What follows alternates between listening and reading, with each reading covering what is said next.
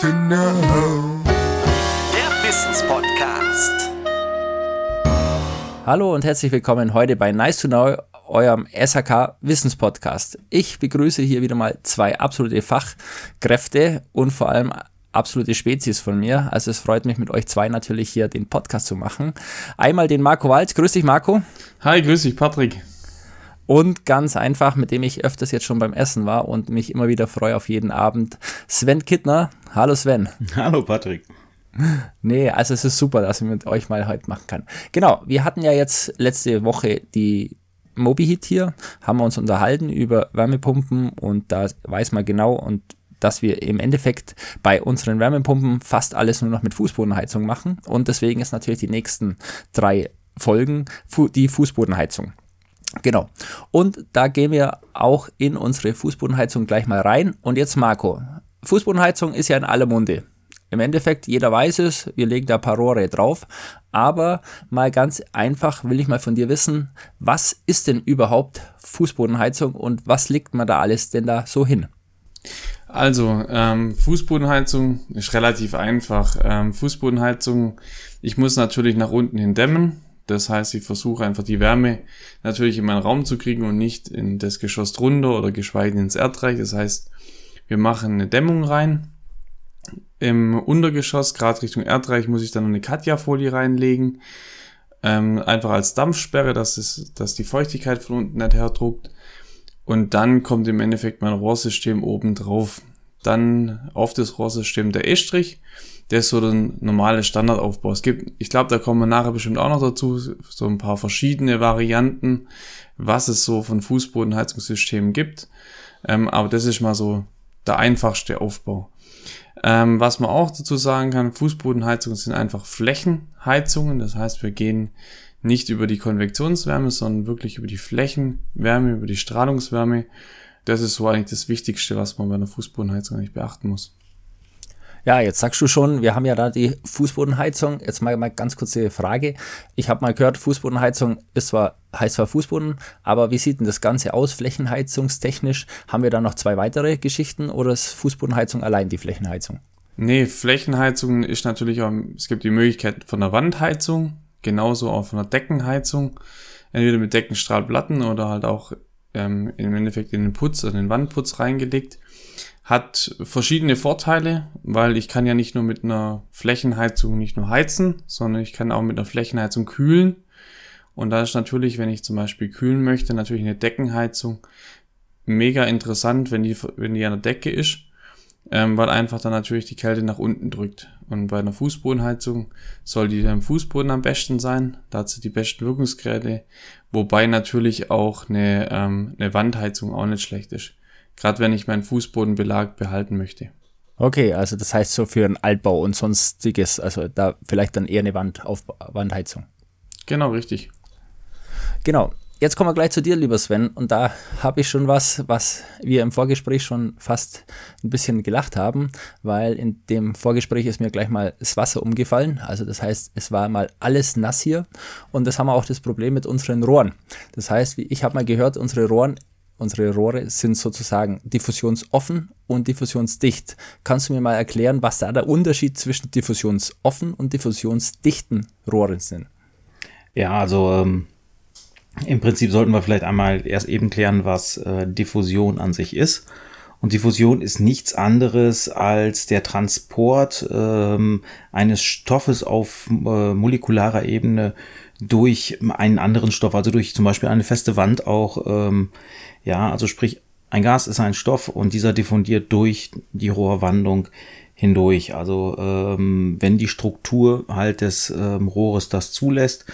Und da ist dann halt eben auch die, ähm, der Unterschied zwischen den diffusionsdichten oder ähm, ja, äh, quasi diffusionsdichten ähm, Rohren und den diffusionsoffenen. Also als diffusionsdicht werden alle Rohre bezeichnet, wo der Diffusionswert von Sauerstoff unter 0,1 Milligramm ähm, je Liter Heizungswasser und Tag liegt und das bei rundweg 40 Grad Wassertemperatur. So ist es in der DIN 4726 definiert oder aber in der 12319. Okay, jetzt haben wir das verstanden. Also das heißt, wir haben jetzt diffusionsdichte und diffusionsundichte Rohre. Haben wir da jetzt dann eine Möglichkeit, im Endeffekt jetzt mal diesen Regelkreis, also ich gehe ja schwer davon aus, dass die diffusionsdichten Rohre natürlich besser sind, aber jetzt stellen wir uns mal vor, wir haben in unserem Regelkreis eine Fußbodenheizung ältere Bauart, haben wir da eine Möglichkeit, im Endeffekt die voneinander zum Trennen, dass wir eigentlich keine Luft im, also in dem äh, Rohr drin haben. Ja, also ähm, klassischer Fall, man hat eine Bestandsanlage, ähm, saniert diese und da ist eine ältere Fußbodenheizung drin, ich sag mal Baujahr 1980, also rund 40 Jahre alt. Damals wurden noch aus heutiger Sicht halt die fusionsoffene, ähm, häufig Perdrohre gelegt, Perd oder Mehrschicht äh, oder mehrfach vernetzte Rohre, das waren dann die PEX-Rohre. Aber die gelten halt heute als diffusionsoffen. Sie haben also, lassen also relativ viel Sauerstoff ins System und dann bietet es sich einfach an, um die neue Installation zu schützen, dass man ähm, den Sekundärkreis, also in diesem Fall die Fußbodenheizkreis, über einen äh, Systemtrenner, über einen Wärmetauscher von dem Wärmeerzeugerkreis abkoppelt, so dass der Wärmeerzeuger, der ja häufig auch dann mit einem Pufferspeicher ausgerüstet ist, etc., ähm, einfach äh, trennt, damit Sauerstoff, der in der Fußbodenheizung in die Anlage eindiffundiert, gar nicht bis zu den ähm, sensiblen Bauteilen innerhalb des neuen äh, Wärmeerzeugerkreises gelangt. Gut, mal eine Frage weiterhin. Was könnte passieren, wenn jetzt da so ein Luft zu diesen einzelnen Bauteilen kommen? Also ich denke jetzt mal gerade so bei Pumpen oder so, was haben wir denn da für ein Problem? Ja, die Pumpen werden natürlich immer ähm, gerne in den Vordergrund geschoben, auch mit dem ganzen Thema Magnetit. Also sprich, äh, Magnetit ist ja nichts anderes als ein Korrosionsprodukt von Eisen. Generell ähm, ist immer Sauerstoff im Anlagenwasser problematisch ähm, wo Sauerstoff in die Anlage eindringt. Ähm, der Name sagt es schon, Sauerstoff. Da äh, verändert sich zum Beispiel der pH-Wert des Wassers. Darüber wird Korrosion erzeugt. Über den Sauerstoff selber, der wiederum mit äh, den unedleren Materialien wie Stahl, Gussstahl etc. reagiert, wird Korrosion äh, erzeugt. Dadurch entstehen dann natürlich auch Schlemme und äh, Korrosionspartikel, die dann wiederum in den doch heute immer feiner werdenden Steuerungseinheiten, ich denke da jetzt gerade an Magnetventile, an Wärmemengenzähler, aber auch ähm, dann weitergehen vielleicht, ähm, wenn noch Heizkörper im System sind, sind die teilweise die Ventile heutzutage selbst abgleichend und so weiter und so fort immer sensibler und da sind halt kleine Schmutzpartikel doch sehr störend. Und im letzten Step natürlich auch die Hocheffizienzpumpe die ja ähm, darüber, dass sie ähm, oder dass die Spaltmaße heutzutage einfach deutlich optimierter sind und die Drehzahl ja auch höher ist als bei den alten, ich sage jetzt mal UPS-Pumpen, also bei den ungeregelten Pumpen, ähm, darüber einfach viel ja, anfälliger in Anführungsstrichen sind. Also sie mögen Schmutz nicht so gerne. Und das sind halt die äh, wesentlichen Faktoren. Und dann haben wir heute natürlich diesen Effekt, ich sag dann immer, da steht der Monteur am, am ähm, Tresen und beschwert sich darüber, dass das Ausdehnungsgefäß oder der Pufferspeicher heutzutage nur noch Kuchenblech ist. Nein, das ist einfach nicht der Fall, sondern wir haben nur noch relativ wenig Eisenwerkstoff in den neuen modernen Anlagen. Und wenn wir dann so eine diffusionsoffene Anlage oder viel Sauerstofftransport in die Anlage haben, dann sind diese wenigen Eisenkomponenten natürlich viel stärker von Korrosion betroffen, als es früher ein Gesamtsystem aus Eisen war, ja, weil sich das viel besser verteilen konnte. Und das verkürzt auch einfach die Haltbarkeit und die Lebensdauer der Anlage. Das sind so die wesentlichen Punkte, warum wir Sauerstoff reduzieren sollten und müssen. Ja, das ist, klingt schon mal gut. Also da merkt man schon, da werden wir auch nachher nochmal drauf hinkommen. Da habe ich auch noch eine Frage. Jetzt muss ich nochmal Marco schnell eine Frage stellen, weil mich das interessiert, weil das haben wir jetzt schon gelernt. Jetzt ist da natürlich Sauerstoff drin. Das heißt, jetzt habe ich ein Problem, dass an sich ja meine ganze Fläche nicht mehr über die ganze Fläche warm wird. Weil wenn ich da oder dort oder dort im Endeffekt ein paar Luftblasen habe, habe ich ein Problem. Das heißt aber im Vorfeld legen wir das ja dementsprechend aus. Und jetzt mal, Marco, habe ich eine Frage an dich. Ich habe mal was gehört von einer mittleren Heiztemperatur.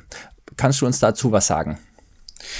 Klar, die mittlere Heiztemperatur ist im Endeffekt die Spreizung zwischen der Raumtemperatur und der gewählten Vorlauftemperatur.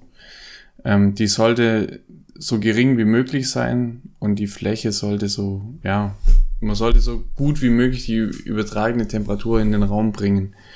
Und für das muss man dann gezielt ausrechnen, was ich für einen Verlegeabstand habe, dass ich natürlich die Temperatur auch nachher so gering wie möglich halten kann von der Vorlauftemperatur her. Ähm, was da natürlich interessant immer ist, ist immer, ja, die Gebäude werden immer dichter. Das heißt, ich kann auch immer niedrigere Heiztemperaturen oder brauche pro Quadratmeter weniger Temperatur und weniger Leistung. Und deswegen kann ich auch immer größere Abstände wählen. Wichtig ist hier nur, dass die richtige, ähm, ja, die Oberflächentemperatur vom Estrich nicht zu hoch wird, flächenbezogen, sondern dass es immer noch ein gleichmäßiges Wärmeempfinden ist, auch von Kunden. Das ist so ein bisschen, ja, das, was an der Temperatur extrem wichtig ist bei einer Fußbodenheizung. Jetzt hast du ja schon gesagt, Verlegeabstand. Also Verlegeabstand klingt ja ganz cool. Ich kenne das natürlich, man legt das auseinander.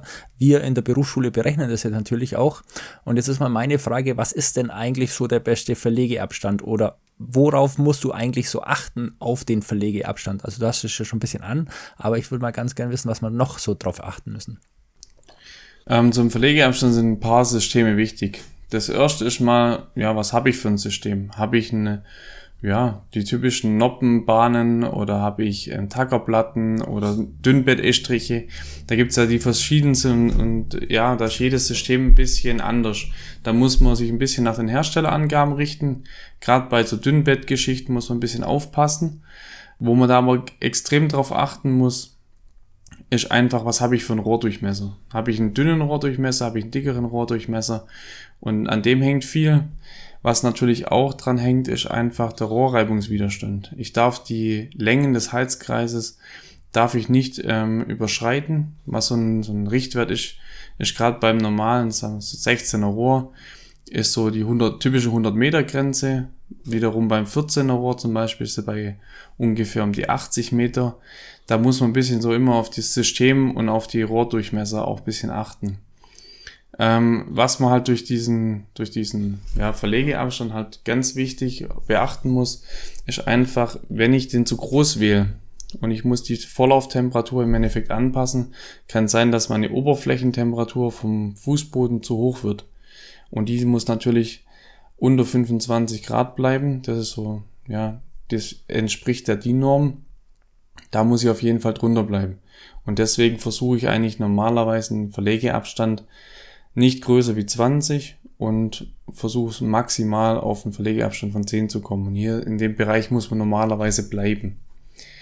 Bei Wärmepumpen ist das Ganze dann noch interessanter, weil hier ist die Vorlauftemperatur natürlich ausschlaggebend.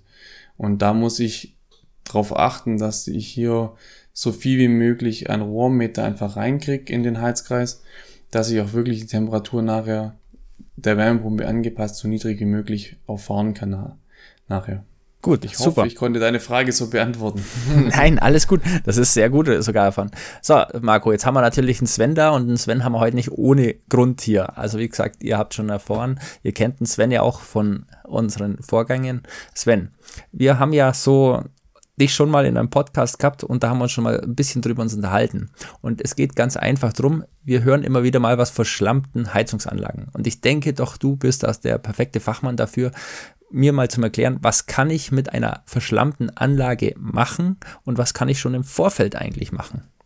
Ja, ähm, letztendlich gesehen müssen wir uns unterscheiden. Reden wir jetzt gerade von einer Neuanlage, ähm, also sprich, die wir schützen wollen vor Verschlammung, oder reden wir von einer Wassersanierung oder Heiz einer Heizkreissanierung, ähm, wo bereits Verschlammung ähm, stattgefunden hat.